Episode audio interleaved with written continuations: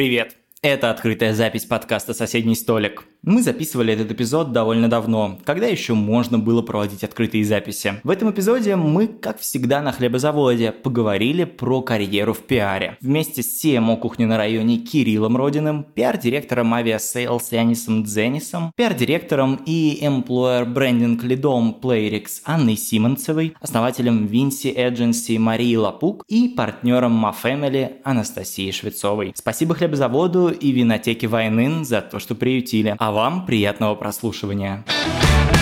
Маш, наверное, начнем с тебя. В целом, все говорят, что пиар, он в первую очередь построен на связях, на каких-то дружеских связях, да, в том числе на взаимоотношениях с журналистами. Мне хочется у тебя спросить, как вот ты считаешь, насколько нужно строить именно искренние, глубокие связи, и насколько можно построить вот очень такие искренние, классные, дружеские отношения на базе работы, на базе вот какой-то деятельности? Мне кажется, что не может быть профессии, построенной исключительно на дружеских связях, да, то есть, безусловно, когда ты работаешь пиарщиком, пиарщиком ты много дружишь с людьми, с коллегами, с журналистами, но это не базовая история профессии. Выстраиваются ли у тебя связи? Конечно. Помогают ли они в профессии? Конечно. Обязательно ли эта часть? Нет, вообще не обязательная.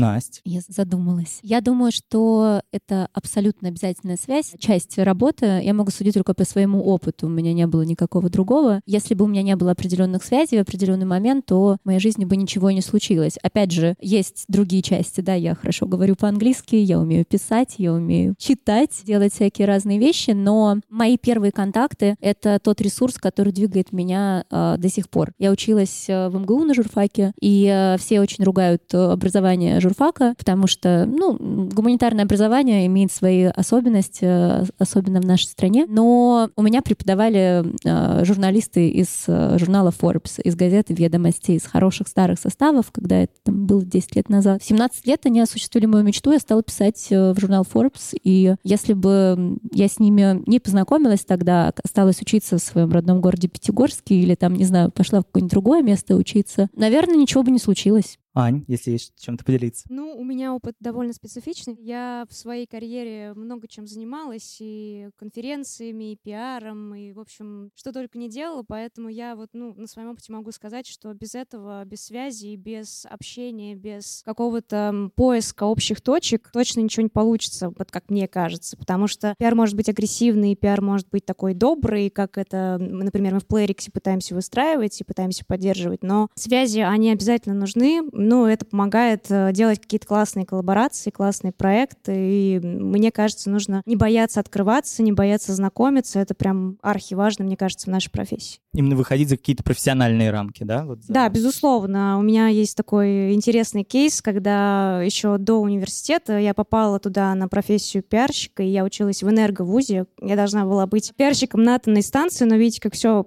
обернулось совсем иначе. И тогда я боялась разговаривать по телефону, я боялась боялась общаться, боялась знакомиться. И сейчас, ну вот оглянувшись назад на эти там 10 лет, э, я понимаю, что весь путь был путь преодоления каких-то вот наращивания soft skill ов важных. Поэтому, э, мне кажется, в каждом из вас, здесь сидящем, есть эта искорка, и ее видно в ваших глазах. Не бойтесь преодолевать свои рамки, не бойтесь учиться, не бойтесь идти вперед. Это, наверное, самое важное, что есть в пиарщике. Не бояться двигаться дальше, знакомиться. Это очень важно. Ребят, а давайте вспомним, как кто-то из вас напрочь вообще испортил отношения с журналистом или вообще с целым СМИ, если у вас есть такие истории вдруг? Кирилл, Янис.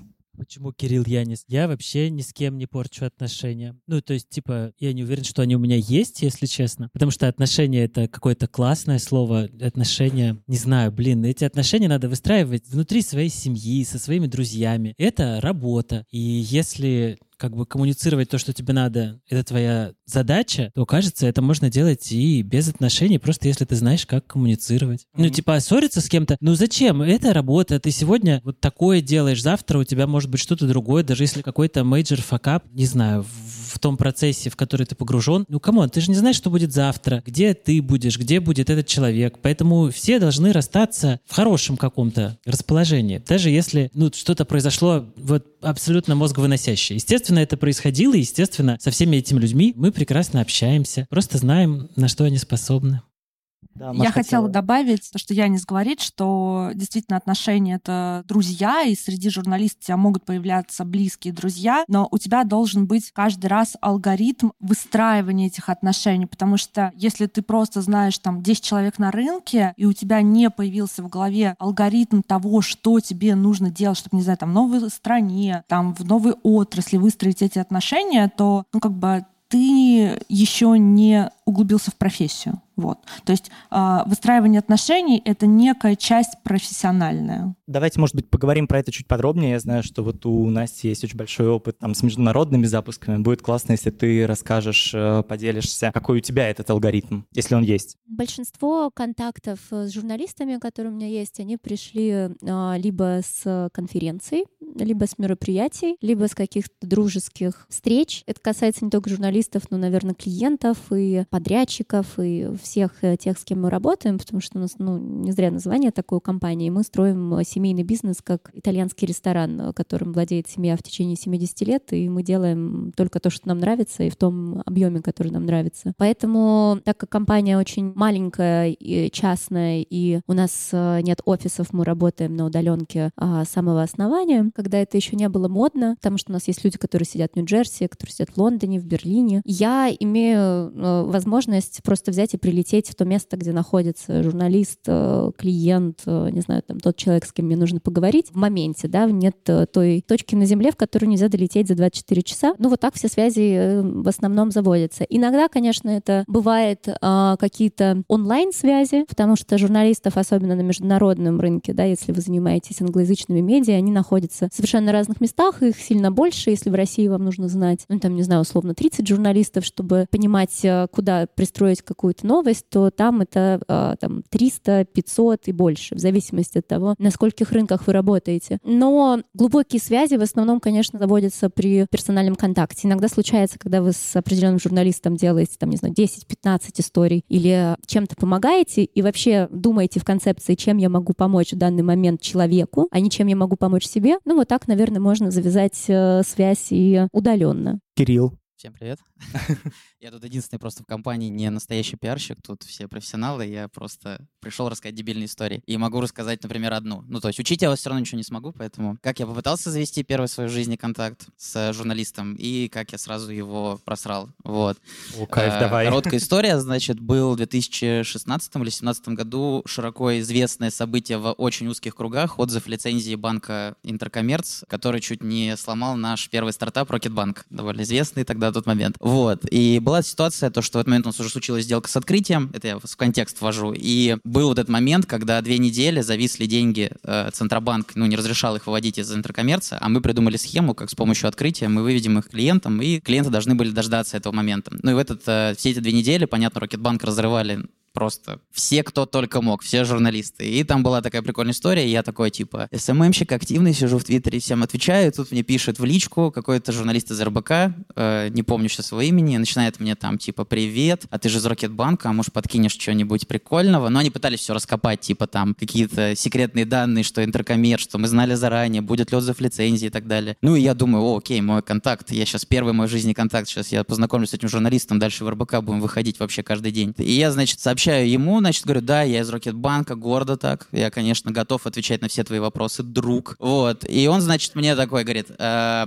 Слушай, а скажи, сколько вот э, денег в итоге вот э, осталось в банке, ну, в интеркоммерце? Сколько денег клиенты потеряли? я говорю, друг, слушай, ну они ни в коем случае не потеряны, эти деньги. Мы сейчас заняты процессом и переводим эти деньги в новый банк открытия. И уже целых 3% от клиентов уже переехали. Ну, я-то понимаю контекст ситуации, что мы как бы делаем вообще невозможно, и уже 3% клиентов переехали. Он такой говорит, о, круто. И через час выходит новость на РБК, что 97% денег клиентов остались в банке, в котором отозвали лицензию, и клиенты потеряли эти деньги. Ну, и я сижу, а я не знаю, что вышла эта новость, а сижу себе даже продолжаю что-то в Твиттер писать, просто заходит Леша Колесников, сооснователь Рокетбанка, просто «Кирилл, блядь!» Ну, э, можно, можно, да, да. да. Вот, и ему позвонили из открытия, да, потому что открытие звонит и говорит, что это было вообще. Ну, то есть заголовок офигенный. Я потом написал этому не другу уже, я говорю, здорово, чувак. Я говорю, э, что за фигня? Он говорит, э, ну, ты же сказал, 3% переехал. Ну, я так и написал. 97% оставшихся не переехали. И я говорю, слушай, мне очень обидно, а еще мне больно, ну, в смысле, сейчас просто физически меня тут. И я говорю, поэтому мы больше как бы, ну, не коммуницируем. Я даже, по-моему, заблокировал. Это единственный случай, кого я заблокировал вообще в жизни в Фейсбуке. Вот. Такая вот моя история. Поэтому, да, я с журналистами больше не общаюсь. Я профессионалам передаю эту, вот, э, эту историю. Друзья, я периодически рассказываю вам про вакансии на Буду, которые кажутся мне интересными. И сейчас вакансия, про которую рассказала даже Лиза Осетинская в русских норм. Marketplace FlowWow ищет бэкэнд разработчика. Если вы когда-либо заказывали цветы и подарки, то наверняка знаете этот Marketplace. Удобное приложение позволяет из любой точки мира заказать, оплатить и отследить доставку цветов, тортов, украшений, картин и других товаров для себя и близких. Что нужно делать? Поддерживать и развивать серверную часть сервиса. Участвовать в разработке API для мобильных приложений. Оптимизировать код под высокие нагрузки. Зарплата в рынке и удаленная работа откуда угодно. Главный плюс – продуктовая компания. Команда, нацеленная делать очень круто и минимальный time to market. Вы откликаетесь на вакансию по ссылке в описании, мы возвращаемся на хлебозавод. Ой, а можно я тоже расскажу? У меня есть классная история. Ко мне приходит Настя Матвеева, она тогда работала, не помню где, но неважно, но в каком-то большом бизнесовом медиа она накопала новость про неуплату налогов. А я тогда работала в большом технологическом бизнесе. И говорит, Маша, мы тут новость нашли, и я понимаю, что я от нее первый раз ее слышу. Я говорю, Настя, мне нужно время, мы сейчас разберемся, наверное, это какая-то ошибка, а там уже прям суд. Я прихожу к юристам, они говорят, да, действительно, но там проблема э, в неуплате, потому потому что они считают при э, сделке M&A нематериальные активы. Ну, в общем, все сложно, да, в этих отношениях. Я такая думаю, блин, что же делать? И такая уже в телефоне открываю номер другого журналиста, чтобы слить ему эту новость под нашим углом, что нас вообще прищемляет от налоговой. Посчитал нам нематериальные активы, что вообще происходит? В этот момент мне звонит Настя и говорит, Маш, ну если ты кому-нибудь отдашь мою новость, которую я накопала, я тебя в покое не оставлю. Я каждый день тебя запросами буду долбать. Я такая думаю, блин, не успела. вот. Но я потом рассказала ей эту историю, она сказала, я как чувствовала. Я говорю, да, пыталась, пыталась. Но она очень обиделась. Прям очень. И несколько лет а, она прям очень официально запрашивала информацию. Мне кажется, у каждого есть э, история про то, как они подставили журналиста, или у журналиста, как он подставил пиарщика. Есть э, такой очень тонкий момент, что когда ты работаешь э, в компании, да, и ты представляешь одну компанию, тебе, наверное, проще выбрать свою компанию в тот момент, когда у тебя вот такая конфликтная ситуация. Когда ты работаешь в агентстве, компании приходят и уходят, а журналисты одни и те же. В следующий раз тебя как бы отправят в другую сторону, поэтому нужно выбирать, наверное, баланс. Хотя, ну, по крайней мере, в России люди очень забывчивы и часто друг друга прощают. Вот, поэтому я уверена, что вы теперь радостно э, встречаетесь и машете друг друга рукой. Она до сих пор считает, что я могу ее подставить. Ну, то есть, как бы я здесь, наверное, не очень согласна в том плане, что когда ты работаешь в агентстве, ты больше ценишь журналистов, потому что мне кажется, что здесь ты всегда представляешь интересы того, на кого ты работаешь в данный момент. Мы всегда смеемся между собой, у нас есть шутка внутри, довольно старая, типа, как у тебя там получилось что-то сделать? И ты говоришь, ну как? Переговоры, аргументация, предложение чего-то взамен, шантаж, слезы. В целом, как бы прокатывает все, но ты э, всегда понимаешь, что ты, ну, как бы вот это твой клиент, и бывают супер критичные, на самом деле, ситуации, бывают очень большие кризисы. У нас была один раз история, пятница вечер, лето, вот прям такой август, очень жарко. И мне звонит Володь Тодоров, он тогда был главным редактором ленты, он, по-моему, до сих пор, да, главный редактор ленты, клиента и говорит, Маша, короче, не буду говорить про какого клиента, говорит, мы тут накопали информацию про закладки, что ваш клиент, то есть у меня просто шок, потому что у меня в голове это вообще никак не может связаться, как бы я понимаю, что это вот, ну, прям остановка бизнеса, потому что это э, наркоконтроль и все остальное, это супер серьезно, как раз тогда была большая информационная волна про закладки, вот первая самая. Было очень сложно, то есть тебе приходится тянуть время, тебе приходится, ну, как бы обманывать по факту, да, журналиста, чтобы вытянуть время и придумать, а что ты можешь сделать в такой ситуации. Потому что очень сложно работать в ситуациях, когда какая-то из сторон врет, потому что у тебя нет никакой аргументации против вранья. Врать же можно все что угодно, а правда она, ну, там, плюс-минус, э, ну, как бы одна. Да, и вот э, в таких вещах тебе приходится поступать плохо с журналистами. Вот. В целом мы сейчас затронули такую тему агентства и клиента. Мне очень хочется спросить про то, где, на ваш взгляд, проще и как-то правильнее стартовать, потому что очень многие считают, что в агентстве, при этом хочется понять, почему, наверное, Ань,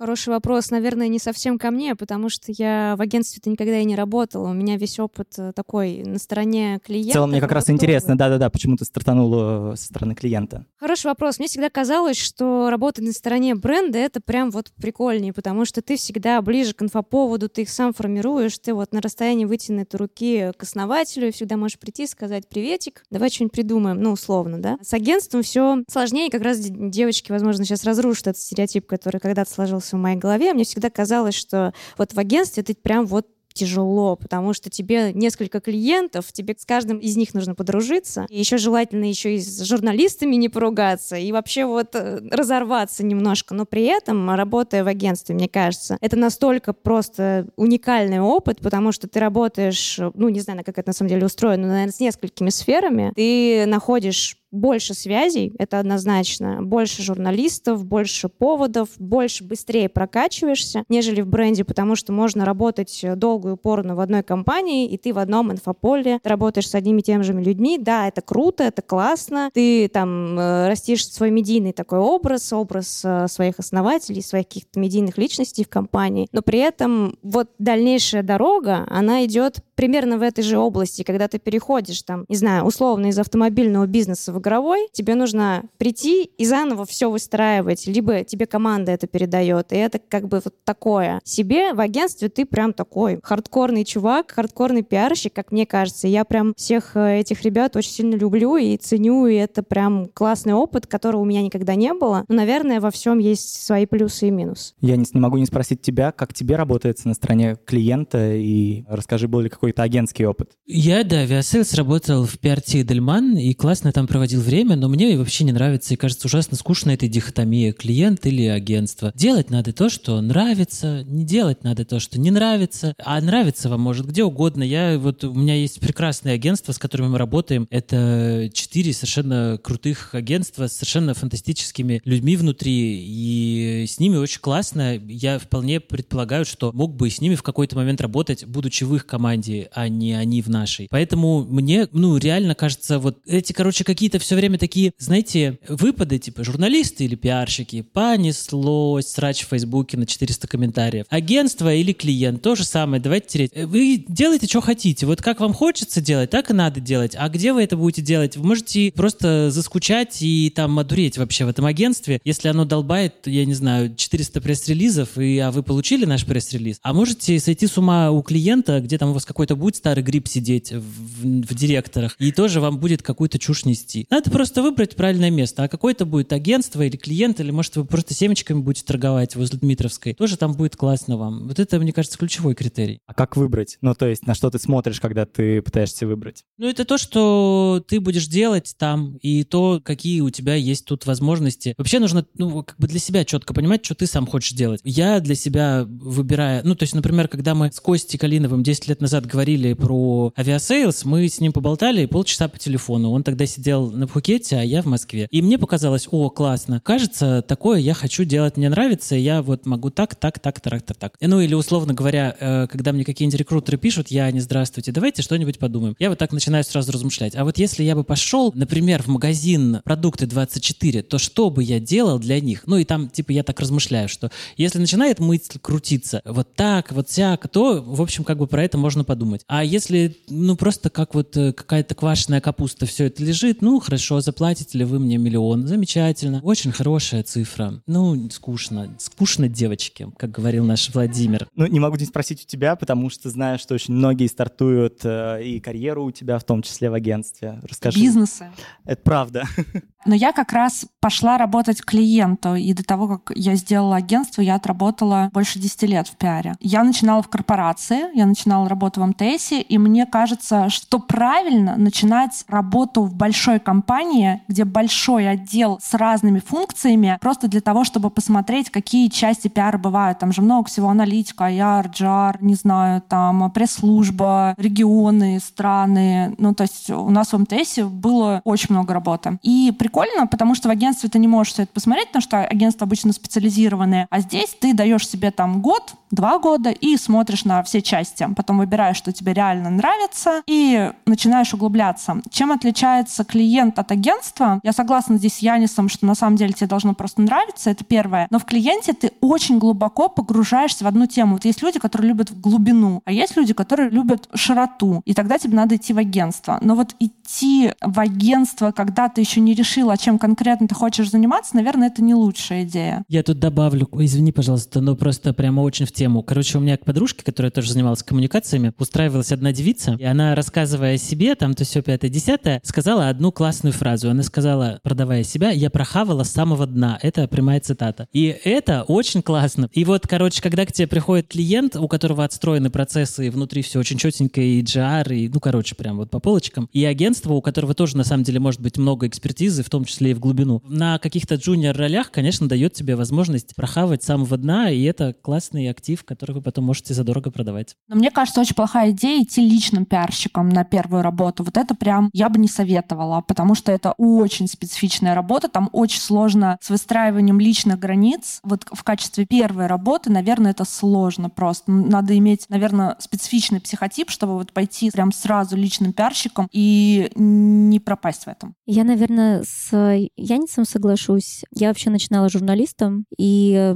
для меня это был самый эффективный старт э, в профессии, но мне никогда не нравилось сидеть в редакции, мне казалось, что журналист должен быть в поле, поэтому я больше работала на себя. Вот, и потом я работала недолгое время в агентстве, просто посмотреть, что такое пиар, потому что когда ты журналист, тебе э, редактор говорит, вот это пиарщик, его нужно ненавидеть. Больше ничего ты по профессию не понимаешь, какие-то люди непонятные, что там тебе пишут, что там происходит у них вообще, дикий лес. И я пошла попробовать поработать в пиар на стажировку, потом меня взяли в это агентство там каким-то младшим сотрудником. У меня через три месяца начал дергаться глаз от того, что я хожу каждый день в офис, сижу за этим компьютером, что-то тут делаю. Вот, и э, я потом поработала на человека, да, условно говоря, там, на клиента после этого. Поняла, что мне не нравится вообще ничего из этого. Я буду строить свой собственный коммунизм так, как мне хочется и так, как мне нравится. И вот э, с тех пор я его устрою. Поэтому я, наверное, дам совет, нужно пробовать. Все эффективные менеджеры каких-нибудь стартапов из Силиконовой долины всегда говорят, что э, правило качественного найма — это нанимай быстро, увольняй быстро. Точно так же, мне кажется, нужно относиться к своей карьере на а, раннем пути. Пробуйте, не нравится, вас никто не побьет, э, не поставит на вас клеймо, что вы там меняете работу каждые три месяца или каждые полгода. Я, собственно, так и делала, и это дало мне очень э, хорошее представление о том вообще, какие возможности есть и как я хочу относиться к своим сотрудникам, как я хочу строить свою собственную компанию, все внутренние коммуникации, как я хочу им платить, как я с ними ездить хочу там и так далее. Вот это очень здорово. Но если говорить про наших сотрудников, то все мои самые качественные, длительные отношения с людьми — это те люди, которые к нам пришли либо стажерами, либо младшим сотрудником. И мы вместе друг друга воспитали. Мой текущий партнер в бизнесе, которому я отдала значительную долю без его вхождения с какими-то клиентами в бизнес или еще чем-то, это наш бывший стажер. Он начинал с нами работать 7 э, лет назад. Сейчас он партнер достаточно успешного и прибыльного международного бизнеса. Это, кстати, реально правда, потому что я вот вспоминаю, у меня из агентства еще остались очень хорошие отношения и по работе с э, двумя девчонками, которые пришли с ресепшена. И, собственно говоря, они дальше выросли в аккаунтов, а сейчас вообще в стратосфере. Просто не сидели там, не считали мух, и все. Классно получилось. Заканчивая тему вот именно этого старта, есть отдельные факультеты, да, рекламы и связи, и мне хочется спросить, чему вообще можно учиться вот э, в пиаре и коммуникациях 4 года? Маш, наверное, вот... Я не знаю. Окей. Я эконом и матфак заканчивал, понятия не имею, чем можно. Мне кажется, что это просто очень про ремесло, профессия. Ну, наверное, базово можно научиться писать. Я, я правда не знаю, мне кажется, что это бесполезно. Вообще вузы, на мой взгляд, довольно бесполезны стали. Кроме сложных специальностей, медицины или очень фундаментальных наук, вот прикладным профессиям не надо учиться в вузе. Кирилл, а твое отношение, когда нанимаешь, насколько смотришь или нет? Я знаю, что у тебя у самого я испугался, ты сейчас спросишь, типа, про нет. Нет, я вот как раз хочу... У меня нет высшего образования даже. Вот, вот, вот. Хочется как раз, чтобы ты про это недавно. рассказал. А, когда я нанимаю, на что я смотрю... Ну, э... насколько ты смотришь вообще там на высшее? Не, на высшее, ну, я смотрю на него и ага. завидую, говорю, блин, круто, вы... У вас оно есть. Да нет, ну, я замечаю эту строчку, ну, потому что, очевидно, ну, человек выдержал и прошел это, ну, как бы уже, уже достоин чего-то, вот. Но, естественно, это не, ключевая, не ключевой фактор при найме. То есть я больше доверяюсь... На самом деле, вообще, вот все наймы, вот последние за сколько, 7-8 лет, это всегда либо Facebook, знакомые. Короче, вот без рекомендаций очень редко, когда нанимался вообще один, хоть один человек. Ну, вот, поэтому как бы такой вот э, Мне кажется, строчка вот э, про вуз в резюме, она важна с точки зрения того, что мы получаем очень много входящей информации, и мы делаем, даже несмотря на то, что можно там считать себя очень осознанным, открытым человеком, но все равно мы делаем выводы какие-то определенные. Мне вот присылают э, резюме там человека, я вижу, что он учился на том же самом факультете, где я. Я сразу примерно понимаю его слабые стороны, потому что они есть у меня, и мы одинаково учимся глупостям. Вот. А есть э, там какие-то контакты и так далее. Ну, то есть это дает определенный, как условно говоря, ты тут же гуглишь человека в Фейсбуке или еще где-то, и какие у вас общие друзья. Это что же дает какое-то определенное представление, особенно в пиаре, потому что контакты, связи, а, общие ценности там и так далее. Вот. Ну вот ВУЗ, наверное, это примерно так же. Нет, ничего плохого нет в том, что как бы у человека нет образования, он там много лет работает и делает что-то, потому что ему нравится. Но в целом это достаточно полезный ресурс. Я вот вначале говорила, что на моем факультете я собрала все свои первые э, контакты. Вот, но я не училась на пиаре, училась на деловой журналистике, и они мне очень сильно помогли. Помимо этого еще в консерватории проучилась, но это как бы просто для развлечения было. Тоже иногда полезно. Вот люди видят, там, не знаю, что я училась в консерватории, говорят, вау, расскажи, и сразу запоминают. Потому тот же эффект э, как бы новизны или какого-то определенного необычного факта биографии, он тоже работает хорошо. Ну вот я тоже своим опытом поделюсь, полностью согласна с Настей. Мне кажется, что вуз — это пережиток чего-то, потому что сейчас, если вы там возьмете, не знаю, 50-100 пиарщиков страны и спросите вообще,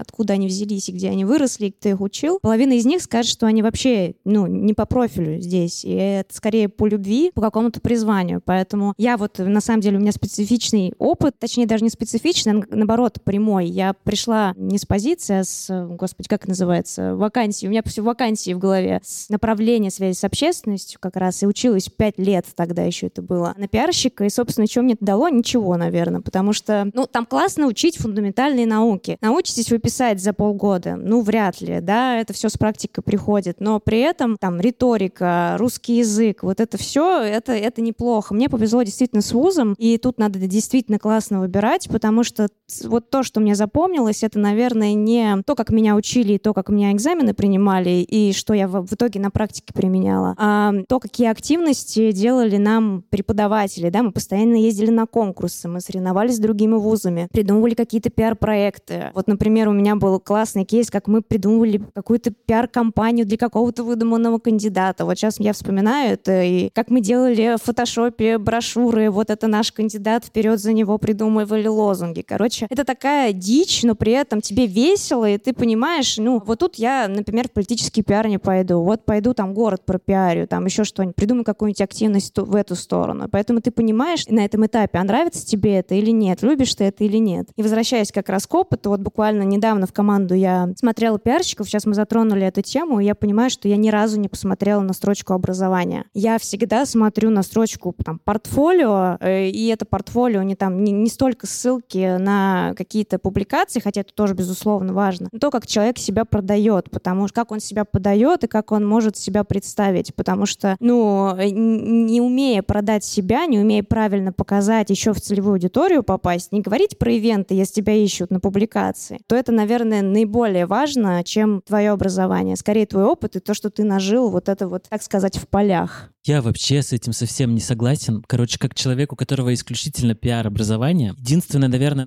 мы сойдемся вот в чем. Э, в российских вузах все эти кафедры рекламы и связи с общественностью появились в 90-е годы. Оттуда пришли, значит, э, все эти политические консультанты и разводили там всю эту свою саку, которая никому не нужна, кроме них. Иногда, в редких случаях, в моем вузе единственным... Нет, было два крутых курса. Один был, где мы смотрели всякие разные там андалусийского пса и всякое такое, и учились думать про это, а второй про пиар-райтинг. И он был реально крутой. А потом я учился в Шотландии в университете и в Барселоне. И вот это был абсолютнейший взрыв мозга. Я, конечно же, туда пошел как следует поработав, но это было реально очень круто, и это тот опыт, который я всем рекомендую, особенно свой британский университет, потому что, например, это университет, э, университет Стерлинга, где на самом деле с точки зрения теории появилось и разработалось все то, чем, ну, как бы пиар как наука, не как профессия, является сегодня. И там тот факт, что ты работаешь в библиотеке, где там условно какая-нибудь Магда Пьецки, имя которое вам ник- ни- никому из вас не скажет ничего, но она совершенно фантастическая женщина, и It's Official, ну, это дает тебе огромную как бы ответственность и на самом деле другую призму для того, чтобы смотреть на то, чем ты занимаешься. И говоря о том, что там научат вас или не научат, я пришел туда не свежей как бы булочкой, как бы условно, мягко говоря. Тем не менее, э, тот э, курс пиар-райтинга, который у нас там был, ну, он очень круто прокачал, на самом деле, мозг. Ты знаешь, вот э, ты сейчас рассказываешь, я вспоминаю свое тоже образование зарубежное, его большое отличие от того, что вот у нас было в МГУ. Западное образование очень практическое. Его полезно получить в тот момент, когда вы уже в профессии хоть что-то поделали, вы ценность вы чувствуете. Потому что когда я прихожу, например, к студентам МГУ читать лекции про какие-то там пиар-вещи, пиар, вот Маша правильно сказала, это, ну, ремесленная профессия, а там сидят, я просто помню себя, эти 40 предметов по литературе, которые проходили, это все были самые жесткие предметы, потому что журфак вырос из э, филфака. Мне вообще пофиг было, какие там медиалисты, чего там что, какие отношения. Я вообще не понимаю ничего про это, мне нужно Гомера прочитать. Вот, и э, я там что-то рассказываю по профессию, вижу просто абсолютно пустые глаза, которые, в принципе, у меня, наверное, тоже были. У меня были редакторы там РБК, редакторы Forbes, которые рассказывали про технологии мне в тот момент, как писать про технологии, как писать про бизнес. И я сидела и думала, господи, я в консерватории учусь и Гомера читаю. Какой бизнес, какие технологии, нафиг оно мне нужно все. И сидела и думала дальше про свои книжки. Ну вот есть вот эта очень большая проблема, и она до сих пор сохранилась среди нашего образования. Если бы было что-то вот подобное тому, что вот Янис рассказывает, то я бы с удовольствием пошла еще и поучилась. Мне кажется, есть еще такая большая проблема, не только в России, на самом деле, много где. Сейчас такая большая скорость стала и очень большая борьба за внимание. И вузы стали настолько не успевать за этим, что их необходимость стала совсем неочевидна. Недавно кто-то выпустил исследование, я вот не могу вспомнить, кто, а гугла нету под рукой, что 90% работодателей в креативных индустриях не обращают внимания на вуз. И ты такой думаешь, а нафига он тогда нужен? Настя, а вот мне хотелось догонку спросить, а в какой момент ты перефокусировалась именно из такого очень академической среды в бизнес-среду? Это первая работа? Когда я полюбила туфельки, мне денег захотелось. Мне кажется, это очень... Ну, я на самом деле английский язык выучила, э, потому что я поняла, что я могу больше денег заработать и быть более успешной в профессии, если я буду знать язык. До этого я считала, что у меня нет никакого таланта к иностранным языкам. Вообще, ну, этим не занималась никаким образом. Потом вот так вот все сложилось. Я начала работать, ну, примерно сразу на первом курсе, на первом, на втором. Ну, это, конечно, вот тебя перестраивает из академической среды немножко, но по чуть-чуть все-таки, потому что я была отличницей, там, красный диплом, вот это все. Ну, постепенно-постепенно оно перестраивалось, и вот там к пятому курсу, последнему, я уже больше понимала ценность практических знаний, потому что я 80% времени работала, 20% времени училась. Мы все занимаемся там коммуникациями, пиаром э, вокруг IT, технологических стартапов, в какой-то степени вокруг digital а. И есть довольно распространенное мнение, там последний раз, наверное, я слышал это от э, Даши Золотухиной, которая занимается маркетингом в Яндекс.Go. Она говорит о том, что в целом технологии и вообще технологические коммуникации очень сильно погубили индустрию с точки зрения смыслов. Это вот слишком performance -подход, когда ты больше рассказываешь про какие-то фишки, но сильно меньше уделяешь внимания каким-то вот более глобальным смыслам. То есть нет, условно говоря, тех реклам, которые были там 20 лет назад, когда вы очень много погружались в уровень абстракции, какой-то более высокий. А сейчас мы очень сильно пиарим технологии. Мне хочется спросить, насколько вы согласны, и насколько вы согласны, что это в какой-то степени там подубивает индустрию. Вот. Ну, дальше же говорила, это очень конкретно в отношении креатива в рекламе. Да, когда да. ты шлепаешь 500 роликов, которые у тебя идут бамперами и прироллами на YouTube, естественно, ты не придумываешь про Big Idea, ты просто показываешь рыгающего кота и говоришь, что сейчас же покупай покупайте нашу подписку, значит, на что-то. Все, какая тут может быть idea? Ты совершенно перформанс подход используешь в этом вопросе. Она совершенно в этом права, но говоря про коммуникации, это совершенно другая история, потому что продукты Даши, они, конечно же, про глобальную idea лучшего сегодня, которая уже сейчас каждому доступна, и с точки зрения, если там вот как бы на пласты разбирать то, чем является ее продукт, там, конечно же, все нормально с трансляцией больших идей и там философски заложено очень много чего. А с точки зрения коммуникации, когда тебе прямо сейчас, я имею в виду рекламные коммуникации, которые, где тебе здесь сейчас нужно сделать acquisition, ну, естественно, что рога еще код будет работать лучше долгих рассказов под Гомера, любимого нашего. Опять же, я Даша написала, что мы ее цитируем, мне очень Ой. приятно.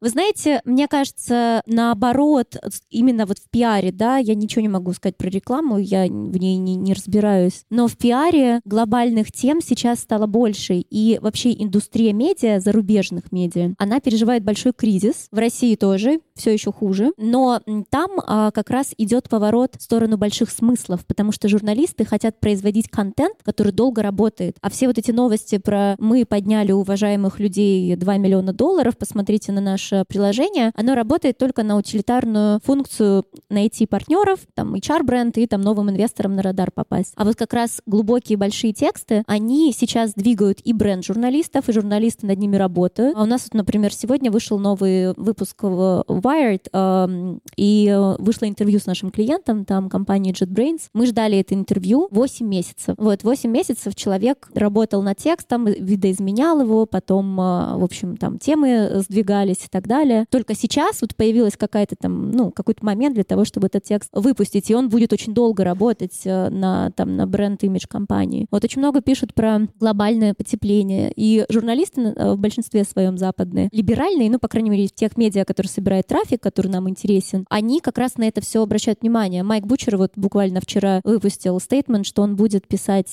больше про climate change и э, вопросы экологии, просто потому что мы живем в такое время, когда нужно на это обращать внимание. И если у вас есть такой стартап, то приходите ко мне, мы будем это обсуждать. Но тут тоже ведь миграция произошла, потому что Майк, конечно же, тоже начинал с того, что писал на TechCrunch про все эти сделки. Эти 2 миллиона, эти 222 и так далее. И мне тоже видна очень эта разница в подходе, потому что у Aviasales недавно была сделка, и, условно говоря, наши российские коммуникации, это чаще всего были истории, а, трам-пам-пам, большие деньги, очень круто, скоро IPO, ну и вот как бы какие-то домыслы дальше были собраны. При этом, на самом деле, если посмотреть на тот каверидж, который мы собирали в деловых медиа зарубежных, там это были очень крутые, очень интересные разборы, которые писались неделями до этого, и получилось совершенно по-разному. Я потом переписывался с журналистами и с западными и говорю, типа, смотри, как у нас получилось с тобой, и как это круто, полно, как это обзирает всю эту историю. И это действительно штука, которая будет работать очень-очень долго, потому что ты к этому тексту можешь возвращаться, ты оттуда забираешь какие-то куски, перерабатываешь их в следующие тексты. Это вот, ну, не то чтобы на века, да, но это другой совсем подход и другой массив как бы. В России э, и вообще, в принципе, те даже зарубежные медиа, которые использовали вот этот вот быстрый цикл, ну, а это все уже, мне кажется. Мне кажется, тут еще момент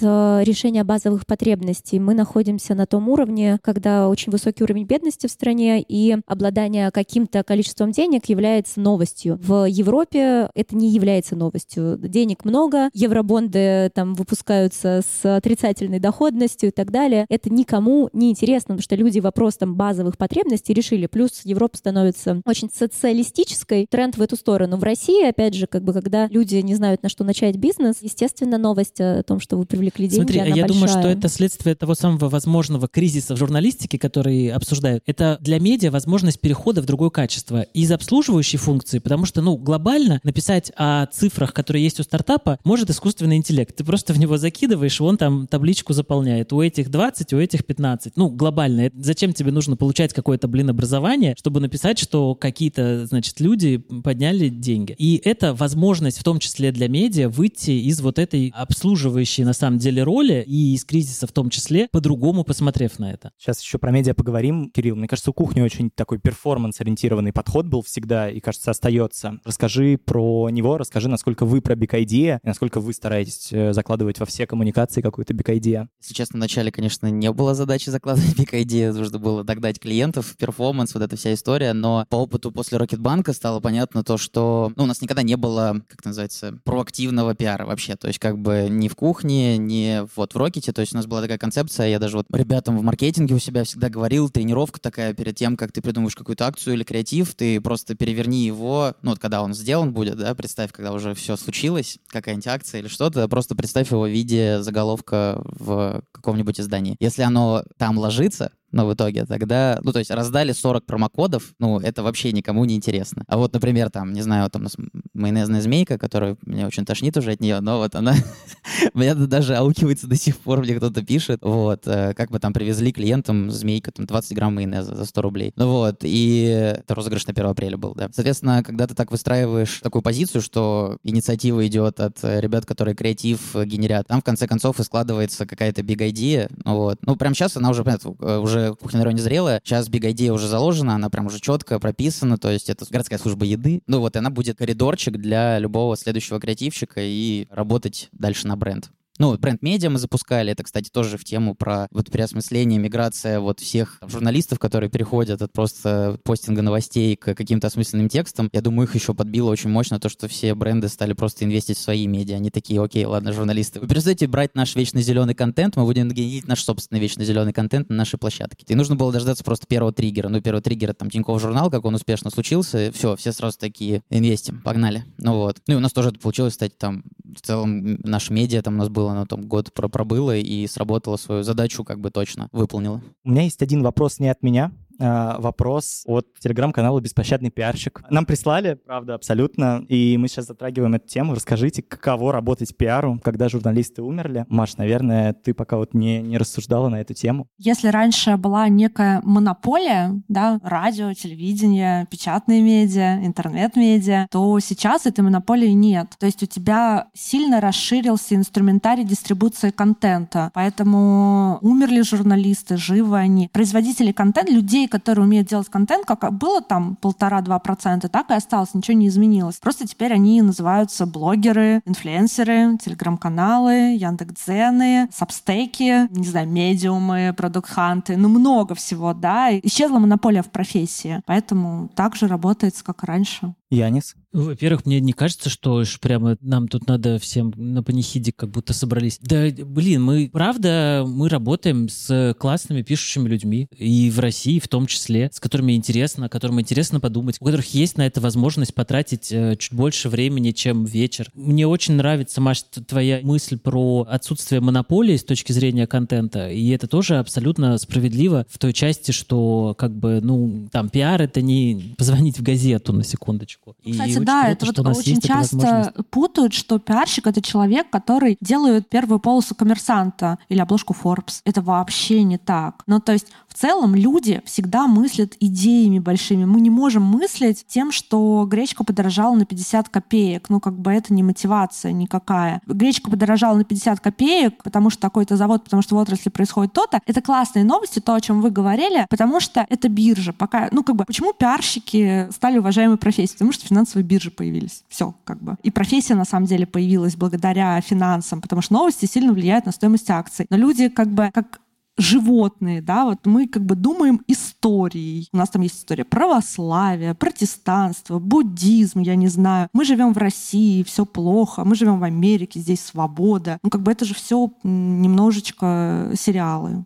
Вот. Мне кажется, что когда очень много коммуницируешь и в целом общаешься, не всегда остается время именно на подумать, на проработать какую-то стратегию, на подумать про ту же Big Idea. Мне хочется, чтобы каждый из вас рассказал, в какой момент вы думаете, как это происходит, как вы вообще вот прорабатываете именно что-то глобальное в порыве вот этой вот коммуникации абсолютно такой вот э, не структурированной. Наверное, Ань. Хороший вопрос. Ну, вообще, мне, наверное, повезло в плане компании и вот этой большой идеи, потому что у нас она идет от основателей, которые когда-то сидели в университете и решили создать э, игру. И вот понеслось. И э, у нас большая идея, она заключается в том, что никакой у нас продукт крутой, и как мы его делаем, а то, что его делают крутые люди в первую очередь, которые могут делать то, что хотят, когда хотят, без рамок э, и каких-то вообще границ. И это, наверное, вот то чувство и то понимание вот этой идеальной креативности, которую мы нашли, которую мы сейчас каждый день продвигаем. Поэтому мне лично действительно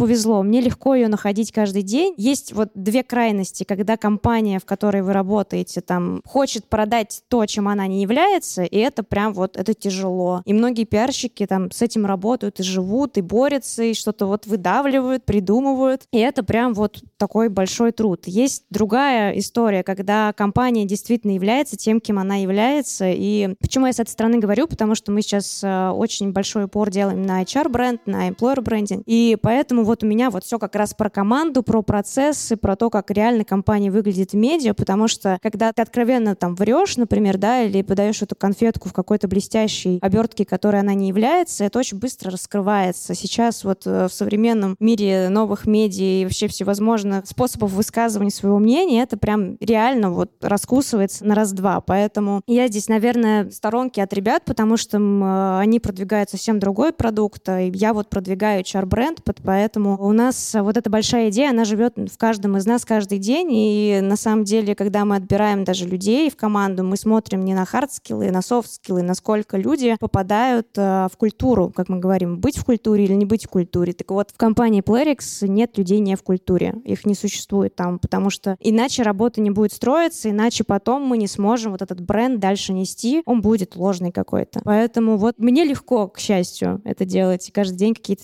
смыслы находить, правильно. Мне очень понравилось, как ты зашел на этот вопрос, сказав, вы так быстро говорите, когда же вы думаете, как бы. Но на самом деле, вообще-то, это то, что ты делаешь перед тем, как начать говорить. И, собственно, если мы говорим про, там, типа, секреты мастерства, это каждый раз задаешь себе два вопроса. Что я хочу сказать и зачем? Отвечаешь на эти вопросы и продолжаешь разговор, потому что тут, кажется, где-то получается и большой смысл. Друзья, давайте, наверное, перейдем к вашим вопросам. А, меня зовут Ксения. Я работаю в SMM. Изначально я по образованию художник. Но вот, и у меня главный вопрос про то, как SMM и пиар сейчас размываются между собой. Что вы думаете об этом в целом? То есть насколько SMM и пиар — это две Мне кажется, Кирилл, Кирилл, Кириллу вопрос. Кирилл, давай. Я уже сказал историю, она у меня короткая, где SMM с пиаром соединился. И все, и больше никогда не должен соединяться. Но вообще сейчас есть очень большой тренд. Я когда училась, у меня была такая ужасная голубая книжка на 400 страниц, которая называлась «Интегрированные маркетинговые коммуникации». Я ее читала, думала, господи, какой это бред. А сейчас реально так стало. Я всегда делаю для себя дефиницию, чем пиар от рекламы отличается. Это то, что пиар — это по любви, реклама — это за деньги. Если следовать этой логике, то SMM — это и есть э, пиар. В нашей компании мы не делаем SMM, у нас есть э, партнерское SMM-агентство, которое этим занимается, потому что мы оказываем очень соло-услугу, которой мы любим заниматься. Но во многих пиар-агентствах делают SMM, поэтому, наверное, это одно и то же, и они существуют как-то вместе. Вообще, в целом, есть воронка продаж. Есть широкая часть воронки, то, что называется brand awareness, средняя часть, собственно, канала коммуникации, есть перформанс, да, то, когда вы в лиды превращаетесь. Если SMM работает на brand awareness, он ближе к пиару, наверное. Пиар все еще самый дешевый инструмент построения бренда, к счастью. Если он работает на перформанс, то скорее это маркетинговый инструментарий. И то есть то, как замешиваются в компаниях вот эти структуры, может быть очень по-разному. Поэтому это как инфлюенсеры, они могут и там, и там быть. И пиар, на самом деле, вот есть Smartway компания, знаете, они входят, по-моему, в топ-3 крупнейших компаний, которые продают билеты, гостиницы для компаний, потому что в России это ерунда ерунда вот с этими бумажками, все надо собирать и прочее. Вот у них нет пиара, и они придумали прикольный инструментарий, они делают спецпроекты, контентные, рассказывающие, как они работают, гонят оттуда трафик, и типа они называют это пиаром. Ну, ты такой думаешь, ну, наверное, это тоже пиар некого рода. Ну, то есть там же не просто рекламка «Купи билеты у нас», там реально интересный контент. Вот. Так что такое тоже бывает.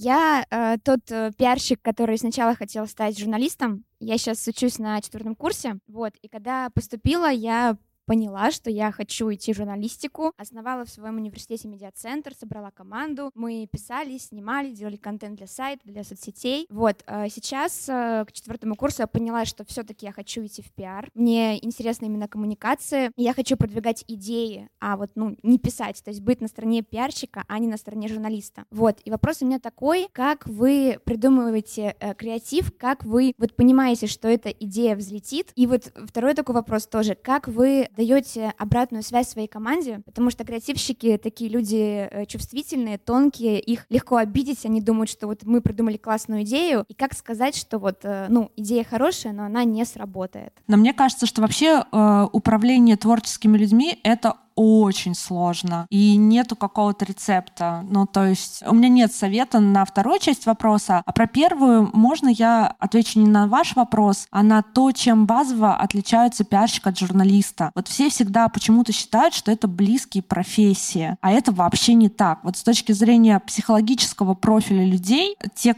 кому классно в журналистике, они вот прям находят себя и там развиваются, достигают больших высот. И классными пиарщиками там очень большая разница, потому что пиарщики базово похожи на хантеров, вот именно социальный профиль человека, а журналисты больше похожи на следователей. Там очень разные ценности у людей, и поэтому, когда люди говорят, что им и там, и там классно и комфортно, так бывает, но значит, у человека широкий диапазон. Но в целом, э, как бы, это очень разные люди. Вот. Мне кажется, что в обществе очень большой стереотип, что это одинаковые профессии. Это вообще не так. Это очень видно в процессе. Меня просто приходила работать ко мне райтером девушка из журналистики журналистики. И вот она мне пишет э, текст какой-то, и она там прямо до запятой, до точечки, а у нее такая хорошая классическая школа журналистики. И вот она такая, не знаю, например, давайте как будто она не ко мне приходила, а кому-то. Она говорит, вот выпустил наш завод 14,68 пачек мороженого. А я говорю, ну, например, Люба, ну пиши ты 20. Зачем это тебе надо? А она говорит, нет, понимаешь, 14, потому что ей вот э, сказали так на факультете, что обязательно тут точность нужна какая-то. Ну, вот Хорошие это очень цифры умножай на 2, пример. да, плохие дели на 3. Мне кажется, еще есть э, вопрос собственного позиционирования. Когда ты журналист, к тебе приходят и просят. Когда ты пиарщик, ты приходишь и просишь. Очень часто, ну, много разговоров всегда ходит о том, что пиарщики больше зарабатывают, чем журналисты и так далее. Это не всегда так, особенно на начальных Кстати, это вообще, это вот во- вообще мифология абсолютная, да. Не верьте, когда говорят, что в пиаре больше денег. Ну, то есть, если вы классный специалист, вы в любой профессии будете хорошо зарабатывать. Это совершенно точно. И я очень много видела журналистов э, такого высокого про- профайла или даже среднего, которые уходили из профессии по там разным причинам. Кто-то захотел э, больше денег, ему предложили, у кого-то медиа закрылась и вынужденная была какая-то история. И чаще всего эти люди либо уходят дальше в какие-то смежные профессии, становятся сценаристами или еще кем-то, а это воспринимают как такой просто ну, условный доход, либо возвращаются обратно. Например, вот в журнале Forbes есть э, совершенно уникальная ситуация, что моя преподавательница журфака Ирина Телицына, она возвращалась в Forbes и уходила в пиар, там, маркетинг, рекламу, по-моему, пять или шесть раз. И она снова сейчас вернулась в Forbes, но уже в э, отдел спецпроектов, не на продаже, а она тексты пишет для спецпроектов. Вот. И вот это вот ощущение, что я журналист, оно совершенно отличается. Мне приятно находиться в э, просящем состоянии. Мне не стыдно там попросить у людей денег или попросить помочь или там что-то предложить и как-то, ну, в общем, отнестись вот, вот с такой немножко более низкой позиции. Мне это нравится. А вот люди, которым очень нравится быть журналистами, и они себя воспринимают как четвертую власть, как э, вестников правды, им э, очень э, тяжело перестроиться, если такое случается. Это про эго в какой-то степени или это просто про склад? Нет, журналист — это очень про тщеславие профессия, конечно. У нас есть какой-то набор грехов, они базовые, они все описаны в религиях, да. У каждой профессии есть какой-то грех, почему человек этим занимается. Это, знаешь, как хирургом быть или журналистом. Ты вершишь судьбы. Там вот тщеславие — это вот важно. Какой грех у пиарщика? Слушай, я не думала. Надо подумать. Друзья, еще вопросы?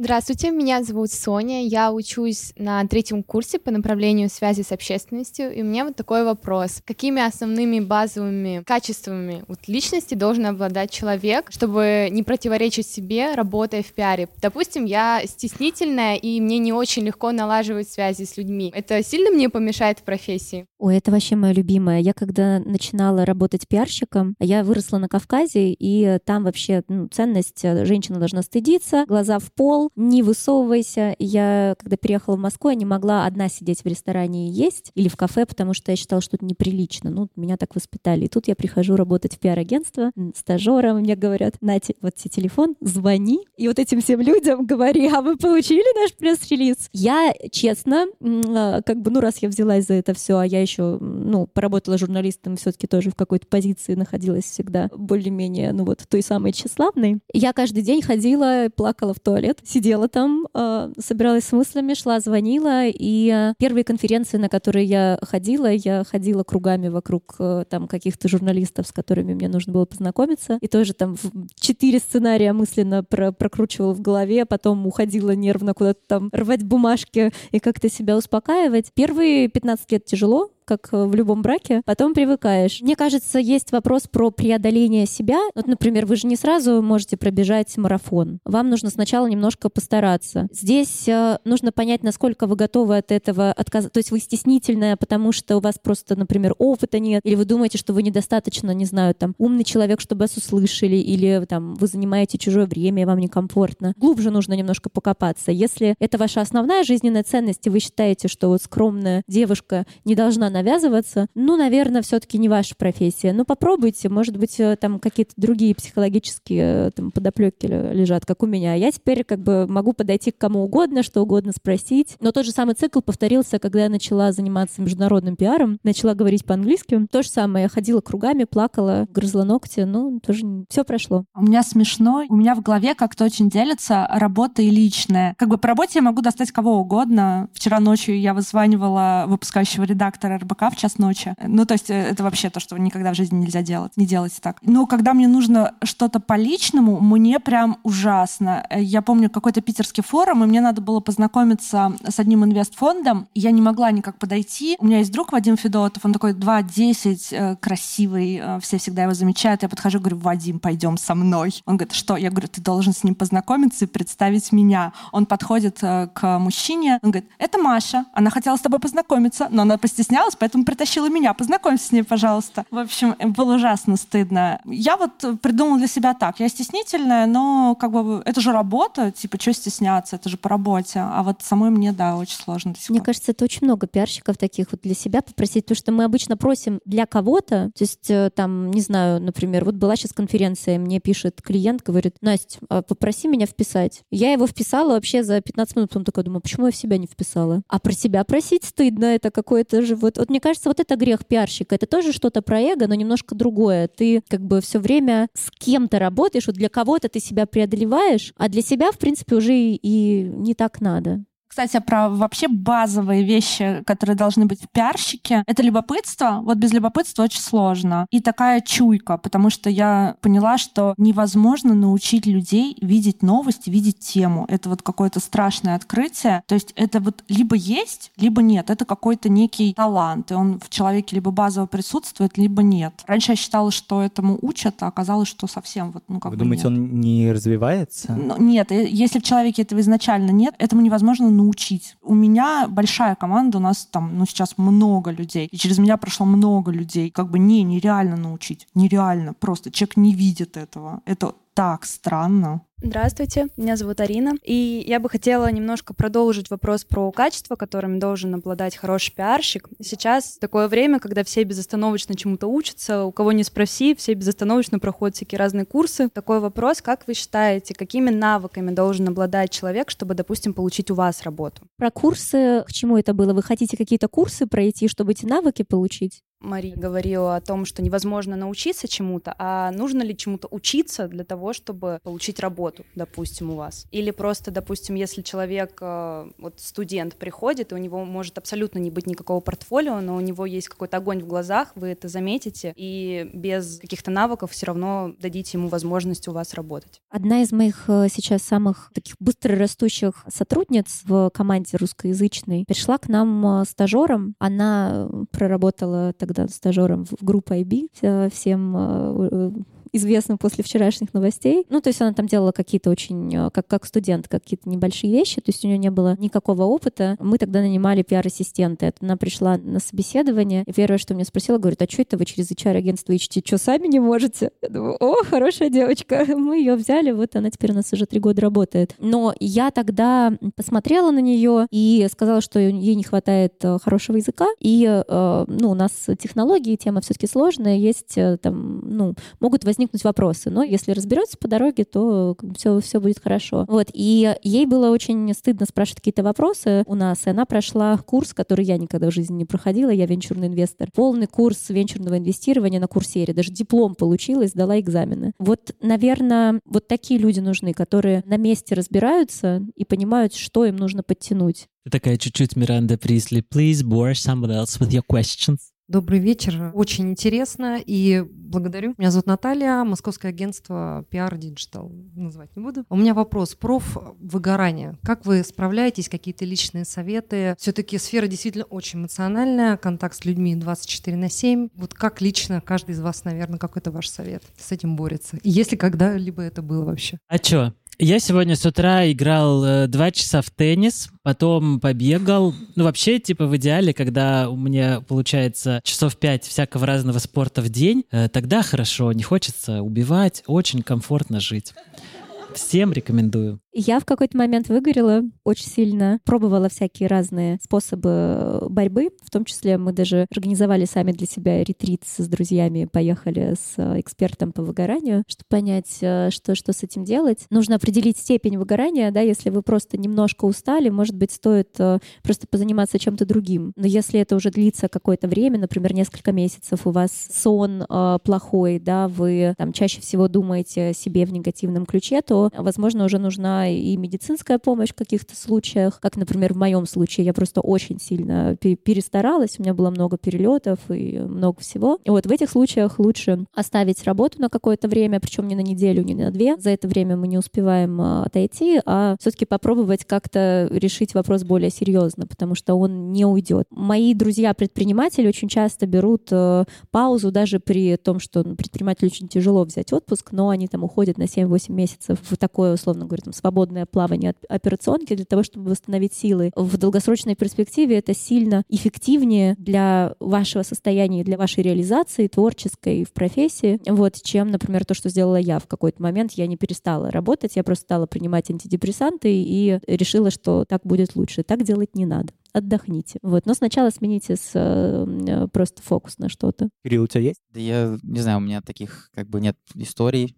Ну, один раз я съездил в Подмосковье, в дом арендовал э, и просто отдохнул 4 дня.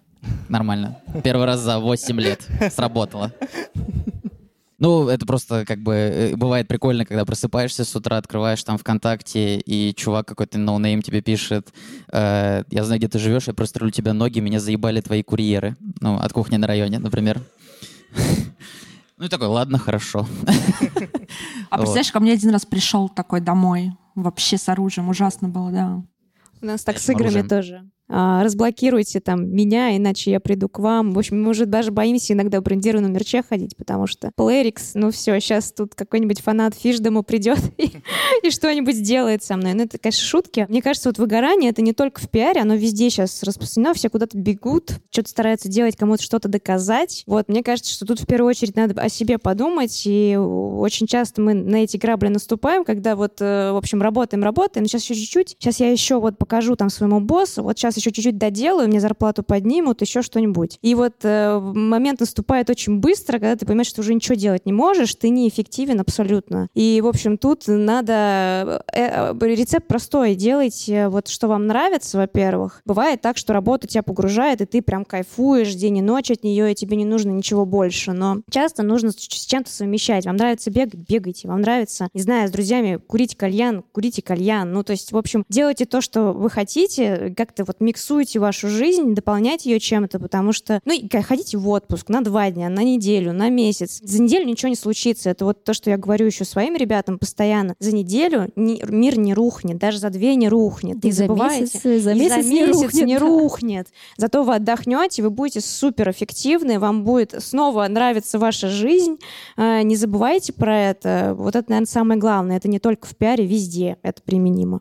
Я добавлю эм, немножко о том, почему пиар тяжелая профессия. Э, мне кажется, что это вот надо проговорить. Ты всегда находишься между двух огней. Тебе всегда надо сказать чуть больше, чем хочет твой работодатель или клиент, э, и чуть меньше, чем хочет журналист. А если что, виноват всегда ты. И ты как бы балансируешь э, и от тебя на самом деле не всегда все зависит. И вот эта созависимость, она психологически довольно сложная. У меня было несколько выгораний в профессии. Один раз э, было прям жестко, и мне принудительно назначали курс лечения. Я не знаю рецептов. Я, я вообще не, когда меня спрашивают про life balance, я всегда думаю, блядь, что это вообще такое?